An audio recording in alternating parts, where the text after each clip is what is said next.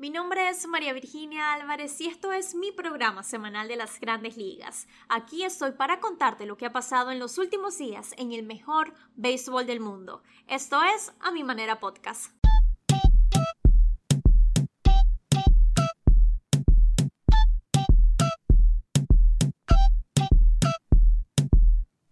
Spencer Turbo lanzó el octavo no-hitter de la organización de los Tigres de Detroit y el quinto en esta temporada.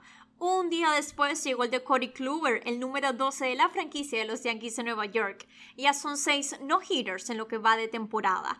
Recordemos que el récord en una temporada es de 7 y apenas estamos en mayo. Los Indians, Marineros y Rangers han recibido dos no-hitters cada uno. Seguimos con los lanzadores porque Max Scherzer hizo historia el miércoles por la noche en la victoria 4-3 sobre los Cachorros al superar en ponches al miembro del Salón de la Fama Jimmy Bonin y se convirtió en el lanzador número 19 en la historia de MLB con más ponches, 2.856, siendo su siguiente reto superar a Justin Verlander. Gary Cole se convirtió en el lanzador con más ponches consecutivos, 68, antes de permitir una base por bola. Y destacamos la actuación de Julio Urias, quien estableció una nueva marca personal. Por primera vez en su carrera llegó a los seis triunfos en una campaña y la noche de ayer ponchó a 10 en 6 innings en la victoria de los Sawyers 11 a 5 ante los Gigantes y deja su récord en 7 victorias y una derrota. Además conectó dos hits que impulsaron un total de 3 carreras. El pasado lunes, Yermín Mercedes le hizo swing a un picheo de 3-0 en la novena entrada de la victoria, 16 por 4 sobre los mellizos de Minnesota. Para muchos, el bateador más consistente de los Medias Blancas violó una regla no escrita en el béisbol. Otros repiten que deben dejar a los jugadores disfrutar de su juego, mientras que otros destacaron que el novato dominicano de 27 años necesita cada jonrón, hit, impulsada para la suma de sus números al final de temporada en busca de seguir en las grandes ligas.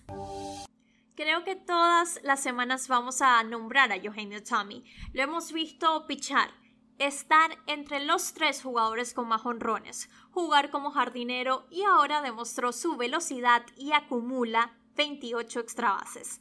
La incertidumbre terminó y Albert Pujol está vistiendo la camiseta de los Sawyers de Los Ángeles.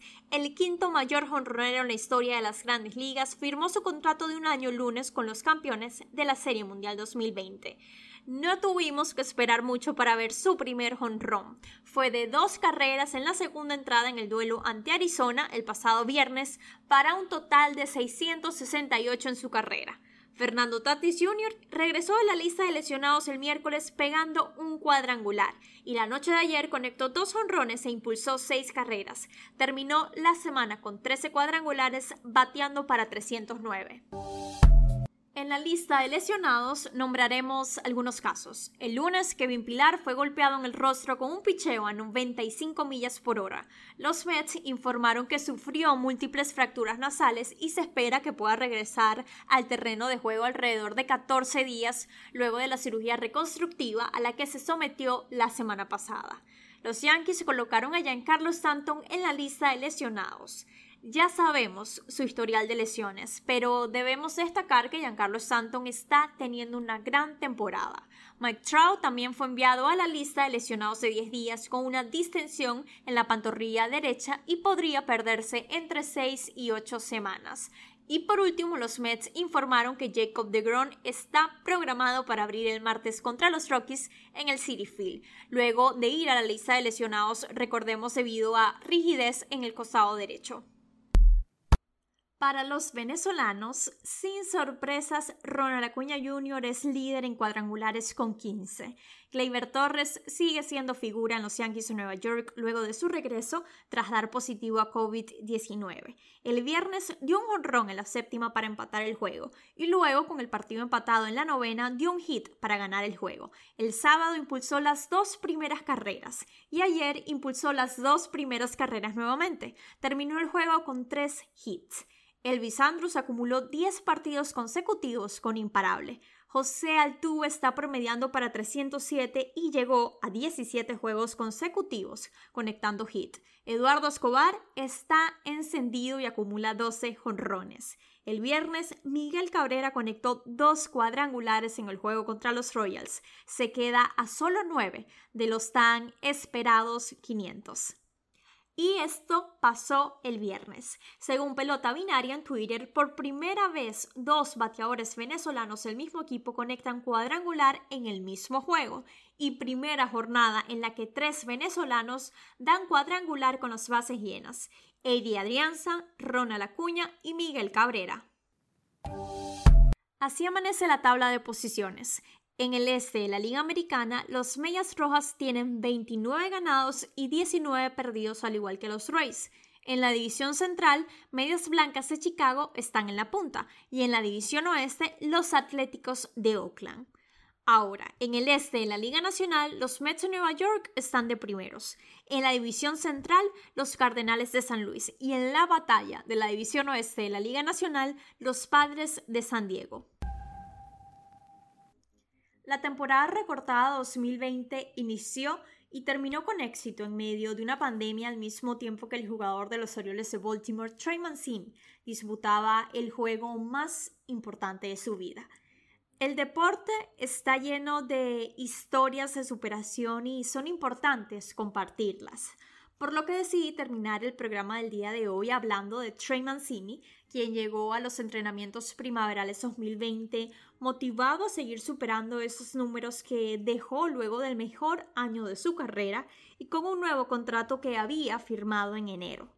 Pero luego de unos exámenes rutinarios que mostraron sus niveles de hierro bajos, los planes para el primera base de los Orioles de Baltimore empezaron a cambiar. En abril del año pasado, en una historia publicada en el portal Players Tribune, anunció que se estaba recuperando de un cáncer de colon en etapa 3.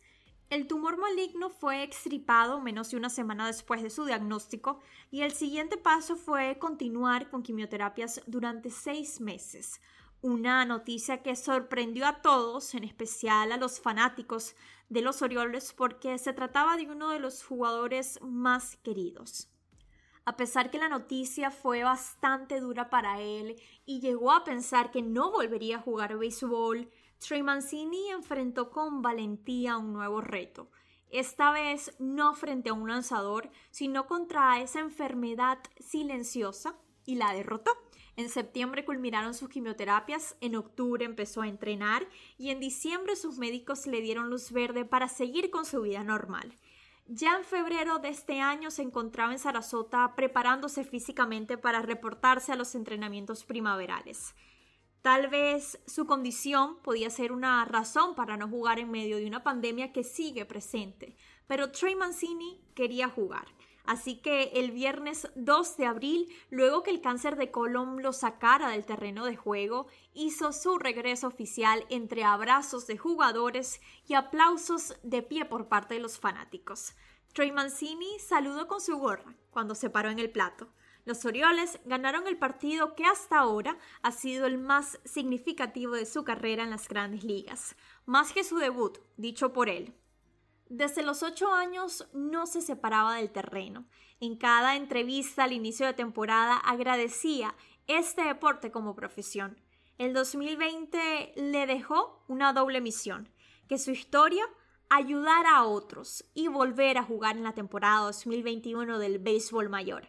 Trey Mancini esta temporada ya lleva 10 honrones y hoy lidera la MLB en carreras impulsadas solo meses después de haber ganado su batalla contra el cáncer.